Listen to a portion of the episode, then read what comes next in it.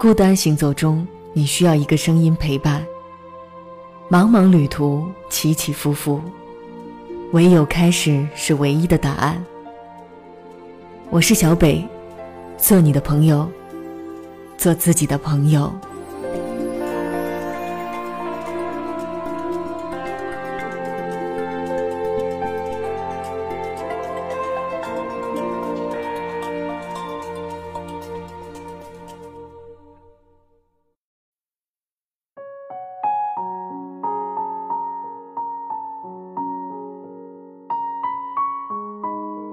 欢迎光临欧佩拉电台，我是你的朋友小北。信息爆炸的时代里，不论我们想或不想，总有一些让我们羡慕的人与事，猝不及防的出现在手机或电脑的屏幕里。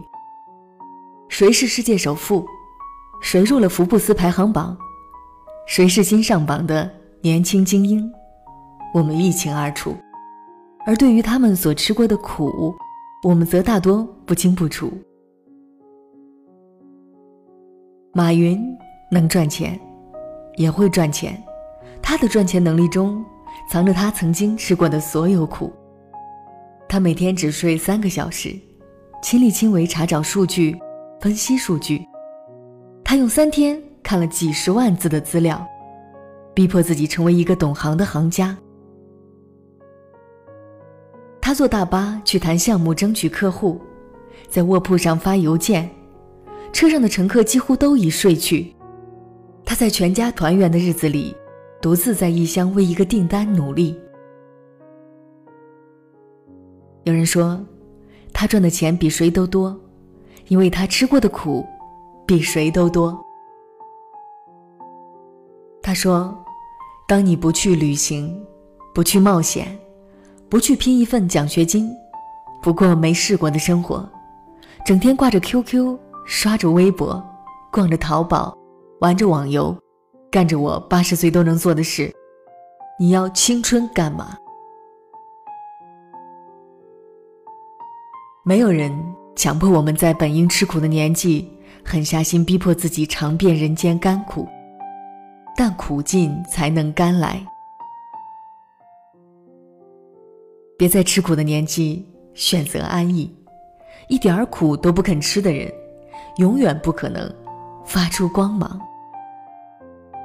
偶尔也会羡慕已经长大成人的邻居家的孩子，同样朝九晚五，拿着让人眼红的薪水，几乎同样的年纪，因为赚得多，他们过着与大多数人完全不同的生活，完成了。大多数人日思夜想、想要实现的梦想，赚很多钱，在经济独立的基础上，鲜衣怒马，快意人生。适合毕业生的工作，大多需要吃苦，打杂是苦，加班是苦，处理不好职场关系也是苦。但职场菜鸟的未来，就藏在一点一滴的苦里。这是我们成长的阵痛，非得经历过了，才能体会到成长的快感，得到赚更多钱的机会。你为自己设置了一条很低的吃苦底线，就不要去羡慕别人快意生活的极限。或许曾经我们都不够狠心，不舍得让自己过很多很多的苦，以至于常常后悔为什么当时不努力一点。别在吃苦的年纪选择安逸，但退一步说，吃苦这件事，什么时候开始都不晚。蔡康永说：“苦味存在，是为了帮助我们下次趋吉避凶，不是每餐拿来给我们下饭的。”所谓吃一堑，长一智，不过是吃了一次苦头。长了一些经验，然后才能知道怎样可以又快又好的办成一件事情。东野圭吾决定辞职写作后，无论什么选题都肯写，写了十年，吃了十年的苦，才成为现象级作家。张柏芝早年在香港无线电视台的公益节目中表演炮弹战车，飞车提前落地，导致骨折，需要住院治疗。拍摄《杨门女将》时，又因为坚持骑真马拍戏，导致意外坠马，全身受伤。李冰冰拍戏脖子受伤，伤口足有十厘米。范冰冰。在微博发过一张脖子受伤的照片，说：“时间夺走了我们轻狂的眼神，却给了我们嘴角上扬的资本。”公司附近的一对五十多岁的夫妻，风雨无阻卖了十年烧饼。两个人每天五点起床生火炉，六点出摊开始卖烧饼，站十多个小时，卖两百多个烧饼。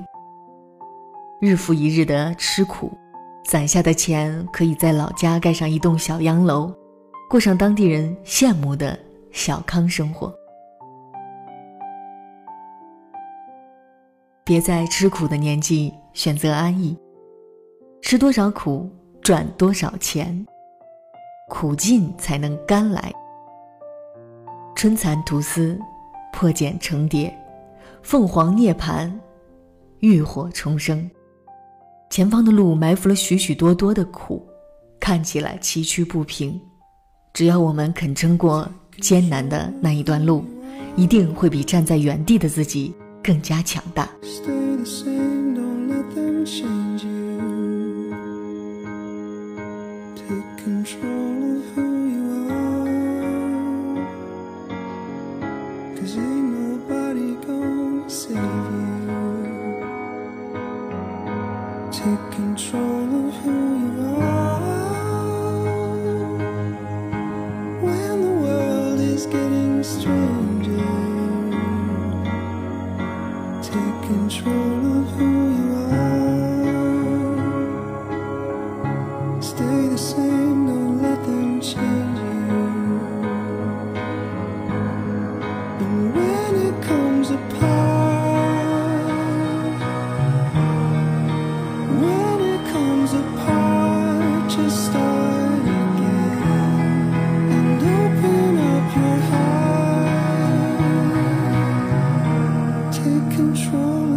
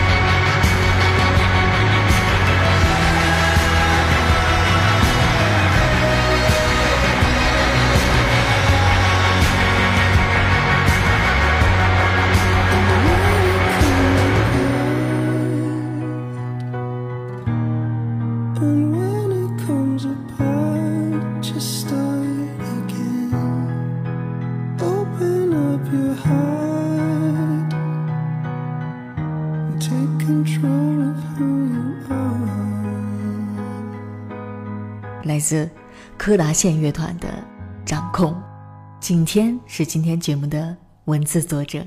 欢迎大家光临小北的微信公众号“欧佩拉 Radio”。